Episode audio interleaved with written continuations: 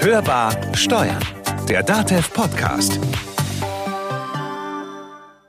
Konstanze, worüber reden wir heute? Wir reden heute über das Thema Sozialversicherung. Ist ja nicht ganz unwichtig für Unternehmen in diesen krisenhaften Zeiten. Ja, da muss man zum Beispiel klären, wie mit Krankschreibungen, Entgeltfortzahlungen oder vielleicht auch Verdienstausfall umzugehen ist. Ja, und auch die Unternehmen selbst sind ja möglicherweise finanziell so angeschlagen, dass sie die Beiträge für ihre Mitarbeiter nicht zahlen können und deswegen Stundung beantragen müssen. Da wollen wir heute drüber reden, wie man das macht. Und worüber reden wir noch? Ja, über Fragen rund um die neue Corona-Prämie zum Beispiel oder ob Tests in Unternehmen erstattet werden. Ist ja auch nicht ganz unwichtig. Ja, zumindest dann, wenn man die Mitarbeiter wieder ins Unternehmen holen will und dann massenhaft testen möchte.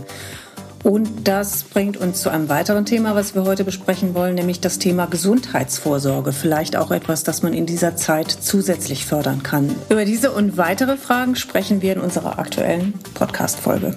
Damit herzlich willkommen an der Hörbar Steuern. Mein Name ist Carsten Fleckenstein. Und mein Name ist Konstanze Elter. Hörbar im Gespräch. Ja, wir haben heute zwei Experten von der Krankenkasse DAK zu Gast am Telefon. Zum einen Bruno Pfefflin, stellvertretender Leiter für Kooperationen Deutschland und Stefan Doppheide, Referent für betriebliches Gesundheitsmanagement und Trainer für multimodale Stressbewältigung. Herzlich willkommen an Sie beide. Hallo. Hallo, schönen guten Tag. Jetzt ist ja ein Teil Ihrer Kunden der Arbeitgeber. Was wird denn bei Ihnen verstärkt gemeldet? Also aus der Sicht der Arbeitgeber ist natürlich auch eine gewisse Unsicherheit vorhanden, was das Thema äh, Verdienstausfall angeht. Was passiert, wenn die Leute eben in der Krise aufgrund Verdachtsfällen zu Hause bleiben müssen? Wie sieht es mit der Entgeltfortzahlung aus? Und das sind so die Hauptthemen, die im Bereich der Arbeitgeberanfragen eingeht. Und auch das Thema Stundung von Beiträgen ist natürlich ein großes Thema. Bleiben wir da vielleicht mal gerade stehen beim Thema Stunden. Momentan ist es ja so, Herr Pfefflin, dass die Sozialversicherungsbeiträge für März und April relativ unbürokratisch gestundet wurden. Wie geht es denn jetzt ab Mai weiter? Ja, also generell ist eben so, dass der Arbeitgeber relativ unbürokratischen Antrag stellen kann. Ähm, es geht immer um den Gesamtsozialversicherungsbeitrag, also nicht nur Kranken- und Pflegeversicherung, für die wir ja dem Grunde nach zuständig sind, aber die Krankenkassen ziehen ja den Gesamtsozialversicherungsbeitrag ein und wir nehmen dann diese Anträge eben auch äh, für den Gesamtsozialversicherungsbeitrag entgegen. Und wie gesagt, also ähm, in der Regel ist es im Moment tatsächlich sehr äh, ohne große schriftliche Begründungen, sondern äh, einfach Kontakt aufnehmen mit den Krankenkassen hier mit den beitragseinziehenden Stellen und das funktioniert meines Wissens relativ unkompliziert im Moment. Welche Fristen müssen denn die Arbeitgeber da hinsichtlich dieser Stundung einhalten? Also normalerweise gibt es ja ganz klare Regelungen, bis wann die Beiträge fällig sind. Und äh, wenn dieser Punkt eben äh, überschritten wird, fallen eben die sogenannten Säumniszuschläge an. Ähm, aber das ist im Moment, wie gesagt, alles relativ, sag mal, arbeitgeberfreundlich, um eben da, wo es geht, auch den Arbeitgebern äh, entlastend unter die Arme zu greifen. Jetzt ist es ja so, dass auch Selbstständige durchaus in die Krankenversicherung einzahlen können, die dann auch als freiwillig Versicherte ihre Beiträge ähm, stunden lassen oder möglicherweise auch erstmal nur senken lassen? Ja, also beides ist hier denkbar. Ich, gerade bei Selbstständigen ist natürlich die Situation oft sehr prekär. Ich habe selber eine Bekannte, äh, mit der wir das selber äh, aktuell durchexerziert hat. Sie hat einen kleinen Laden, der natürlich im Moment äh, keine Einnahmen äh, ermöglicht. Und auch hier war es so, dass man über einen formlosen Antrag jetzt in, in dem Fall bei der DAK mitgeteilt, dass keine Einnahmen da sind und dann kann man den sonst, äh, ich sag mal, da war der Beitrag bei ca. 800 Euro und den konnten wir jetzt in der Übergangsphase auf knapp 200 Euro runterdrücken für Kranken- und Pflegeversicherung.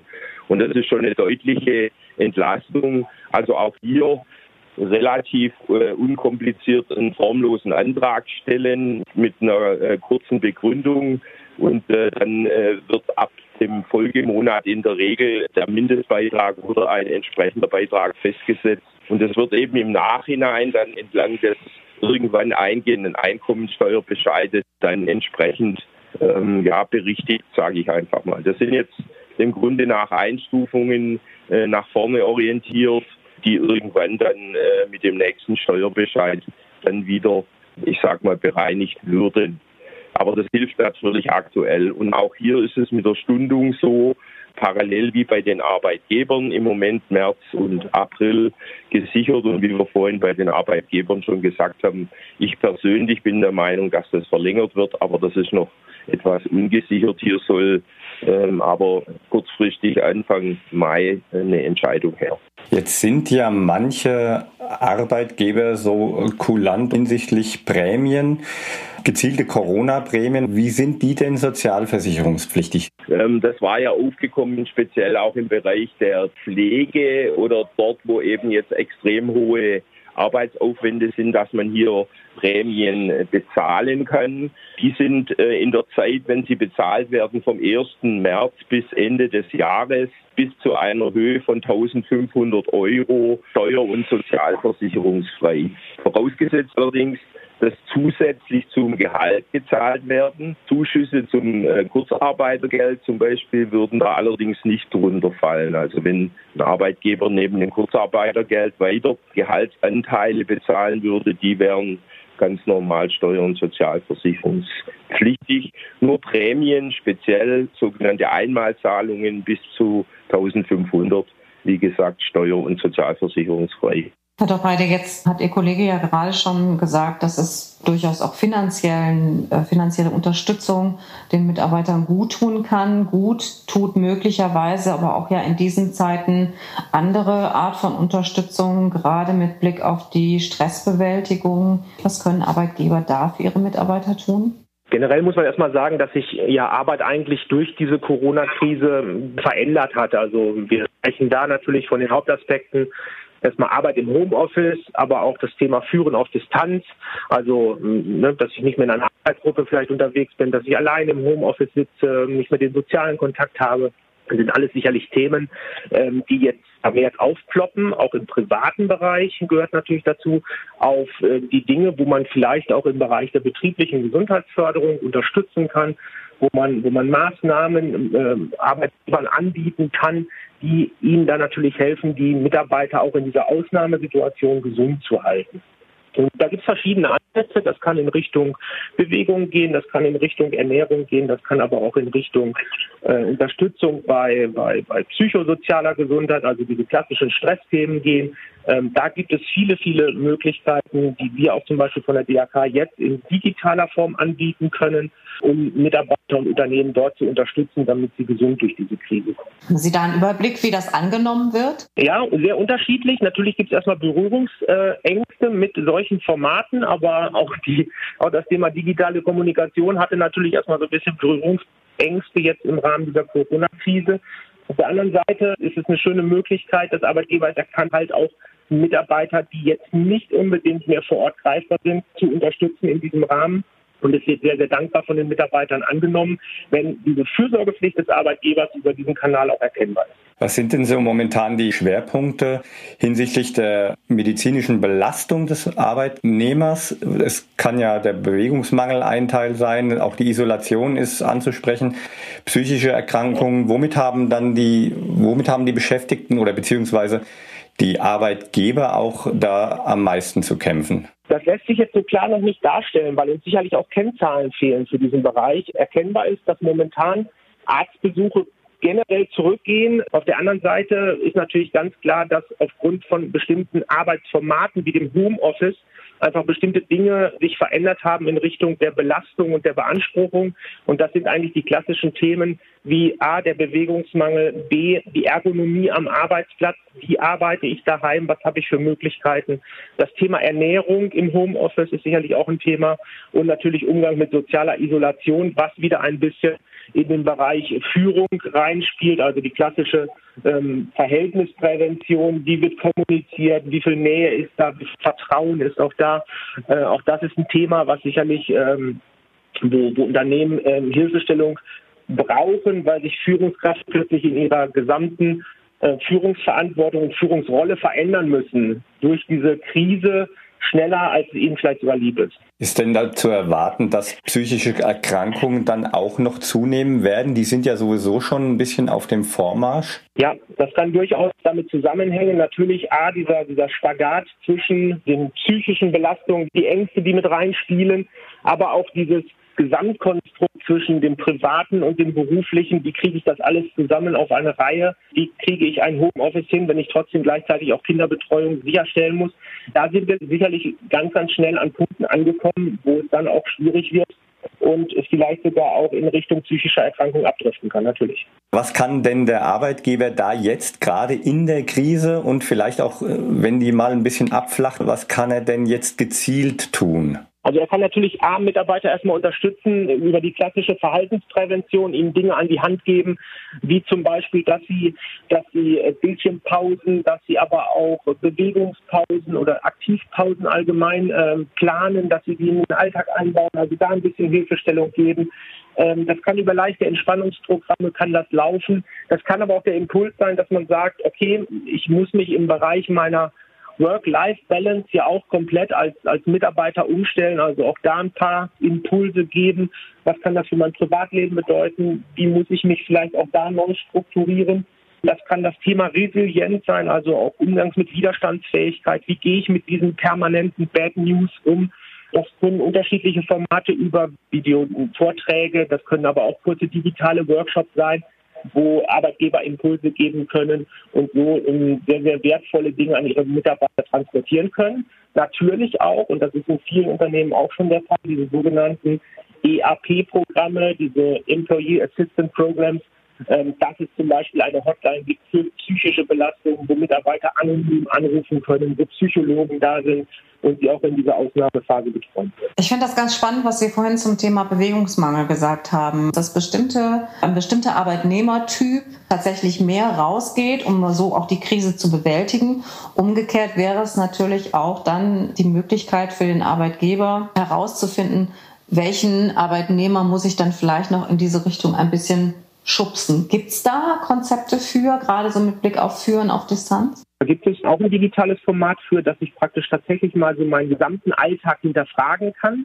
als Mitarbeiter, mich vielleicht neu strukturieren muss, weil der klassische Wochenablauf halt so nicht mehr gegeben ist. Ich kann nicht mehr ins Fitnessstudio gehen, ich kann eben nicht mehr in einen Sportverein gehen. Aber auch da kann der Arbeitgeber natürlich einen Impuls setzen und sagen, okay, ich helfe meinen Mitarbeitern einfach mal dabei, über einen solchen digitalen Workshop bestimmte Sachen selber zu hinterfragen, sich selbst neu zu strukturieren und vielleicht dadurch diesen, diesen Antrieb selber zu entwickeln und zu sagen, ja, okay, ich habe Möglichkeiten, Sport zu treiben. Und wenn es nur das Fahrradfahren ist, das Walken gehen, das Joggen gehen, das Spazieren gehen, alles wunderbare Dinge, die ich auch in meinem Alltag tagtäglich einem Bewegungsmangel entgegentreten kann. Herr Pfefflin, jetzt möchte ich nochmal zurückkommen auf das Arbeitsentgelt und die Bezahlung bzw. Lohnfortzahlung. Rechtlich ist es doch so, dass während der Quarantäne zwischen Arbeitsentgelt und Entschädigung unterschieden werden muss.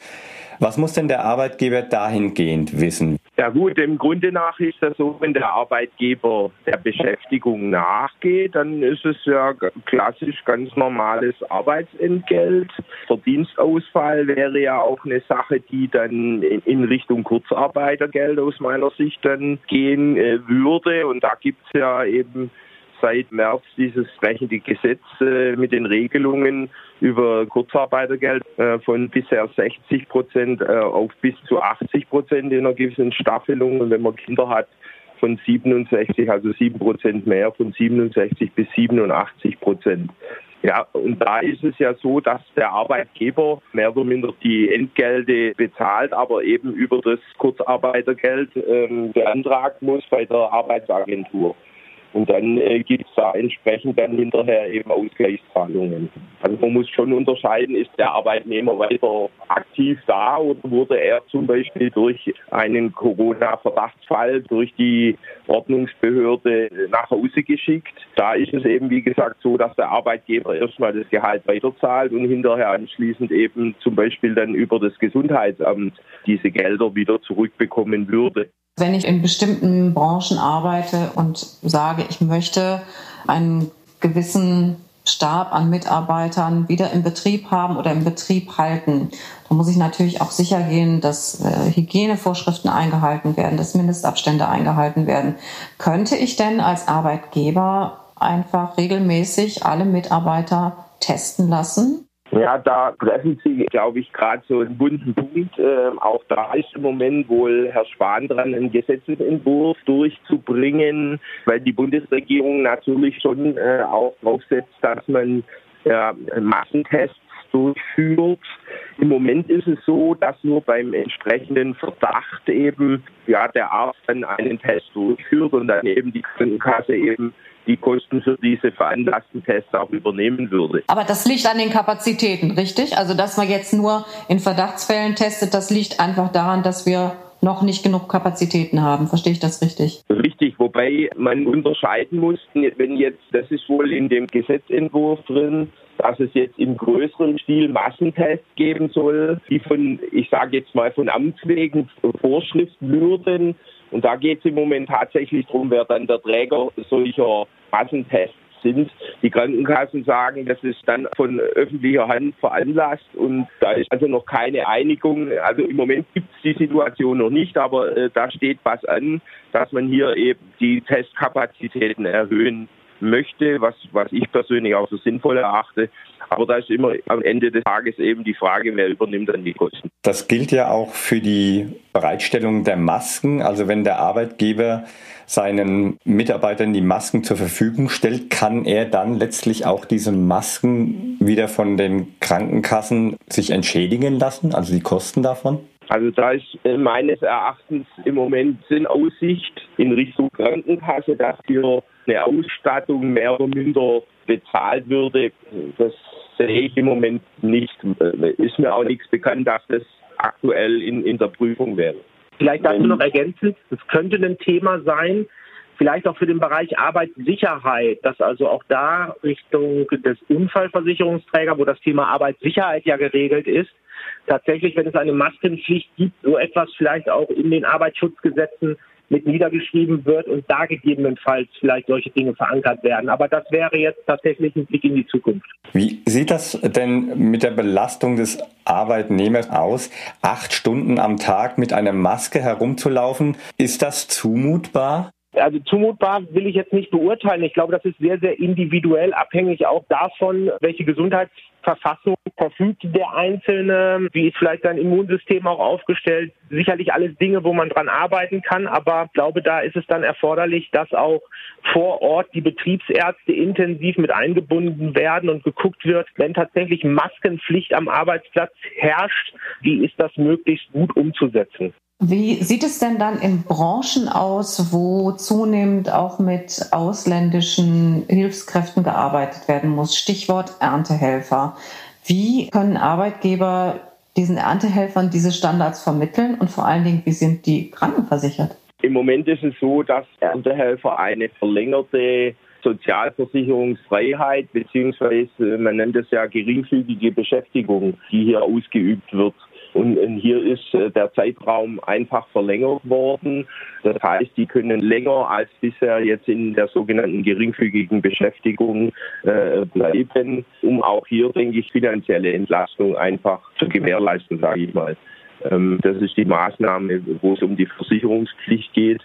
Ja, vielleicht zu, zu, zu den Hygienedingen kann der Kollege Dopeide zumindest nochmal was sagen. Ja, ähm, also das, was jetzt schon bekannt ist, ist, dass natürlich klar in dieser Ausnahmesituation auch Hygieneschulungen intensiver und anders durchgeführt werden müssen. Mitarbeiter tatsächlich im Rahmen von bildlichen Darstellungen oder auch in ihrer Landessprache mit Zetteln oder etwas versorgt werden, damit ihnen diese intensiveren Hygienevorschriften, die dann vom Arbeitsplatz oder die am Arbeitsplatz erforderlich sind, näher gebracht werden. Da sind Arbeitgeber mittlerweile auch ganz gut aufgestellt schon, die in diesem Bereich mit ausländischen Mitarbeitern unterwegs sind, die tatsächlich, bevor der Betrieb wieder losgeht oder wenn es jetzt um die Erntehelfer geht, mit solchen Formaten versorgt werden. Abschließend vielleicht nochmal die Frage auch an Sie beide, wo kann jeder für sich ansetzen? Das wird ja noch eine Weile dauern. Wie kann jeder das für sich gut herausfinden, wie man mit den mit so einer lang anhaltenden Krise, die jeden gesellschaftlichen Bereich betrifft, umgeht? Also ich gehe auch davon aus, dass uns das noch eine ganze Zeit weiter beschäftigt. Die Schwierigkeit ist das, was ja auch immer gesagt wird, dass die Dinge, die wir heute tun, die fallen uns gegebenenfalls in circa 14 Tagen wieder vor die Füße, dass man eben äh, davor äh, warnt, das Ganze jetzt einfach wieder auf die leichte Schulter zu nehmen, sondern wirklich weiterhin äh, mit Ernsthaftigkeit die ganzen Schutzmaßnahmen betreibt. Und das, das sind eben auch die Dinge, die man als Arbeitgeber und Führungskraft, denke ich, in die tägliche Arbeit mit ein fließen lassen soll, dass man hier wirklich weiterhin zur Vernunft aufruft ähm, und eben da unterstützt, ja, wo Bedarfe sind. Und das ist eben sehr unterschiedlich. Herr Doppheiter, noch ein abschließender Kommentar auch von Ihnen. Genau, da sind für mich die klassischen Sachen, wo ich natürlich erstmal selbst gefordert bin, was kann ich tun gegen Bewegungsmangel? Wie kann ich mich gesund ernähren in dieser Situation, um vielleicht langfristig auch mein Immunsystem zu stärken, um gut durch eine Krankheitsphase eventuell später auch durchzukommen? Ähm, das sind natürlich alles Sachen, da kann ich erstmal im Rahmen meiner Familie vielleicht gucken, im Rahmen von einer Partnerschaft gucken, vielleicht daheim auch zusammen Sport zu treiben, sich gegenseitig zu motivieren, vielleicht zusammen zu kochen, besonders gesund zu kochen in dem Rahmen, vielleicht auch mal äh, neue Dinge auszuprobieren. Da hat man Zeit für, vermutlich jetzt sogar in dieser Phase. Auf der anderen Seite natürlich auch die soziale Isolation zu vermeiden, also tatsächlich auch mit Menschen zu sprechen, vielleicht über anderen Wege als den persönlichen Kontakt, den man sonst kannte, Menschen anzurufen, Videochats oder Videosprechstunden mal durchzuführen und so äh, Kontakt innerhalb der Firma zu halten, aber vielleicht auch im Freundeskreis ein solches Format zu etablieren und zu machen und dort auch miteinander zu kommunizieren. Reden tut immer gut und soziale Unterstützung ist immer wichtig und natürlich ganz wichtig auch noch noch, jetzt gehen wir von der Einzelperson weg. Auch der Arbeitgeber ist jetzt hier gefordert. Also es sollten jetzt hier Maßnahmen im Bereich der betrieblichen Gesundheitsförderung, des betrieblichen Gesundheitsmanagements nicht zurückgefahren werden aufgrund der akuten Krise, sondern ich glaube, sie sind momentan wichtiger denn je. Ja, dann Herr Fepplin, Herr Doppheide, ich danke Ihnen, dass Sie sich die Zeit genommen haben und ich wünsche Ihnen und uns, dass es dann doch vielleicht etwas schneller vorbei ist, als wir alle annehmen und vor allen Dingen wünsche ich Ihnen, dass Sie gesund bleiben. Bis bald. Sehr gerne. Vielen Dank. Vielen Dank und auch Ihnen alles Gute. Ja, das war mal wieder Hörbar Steuern, der DATEV Podcast, eine weitere Ausgabe unserer Sonderreihe zur Corona-Krise. Und wenn Sie vielleicht noch mal was nachlesen möchten oder etwas vertiefen möchten zum Thema, dann schauen Sie in unsere Show Notes. Dort haben wir einige Informationen zum Thema für Sie zusammengestellt. Und wie immer freuen wir uns, wenn Sie uns abonnieren, teilen oder weiterempfehlen. Und wenn Sie andere Themen aufgreifen wollen oder Fragen haben oder einfach mal mitdiskutieren möchten, dann schreiben Sie uns eine E-Mail an podcast.datev.de. Und unter datev.de slash Corona finden Sie wie immer alle relevanten Informationen zum Thema. Mein Name ist Konstanze Elter. Mein Name ist Carsten Fleckenstein. Wir wünschen Ihnen eine gute Zeit. Bleiben Sie oder werden Sie wieder gesund. Und hören Sie wieder rein. Hörbar Steuern. Der Datev Podcast.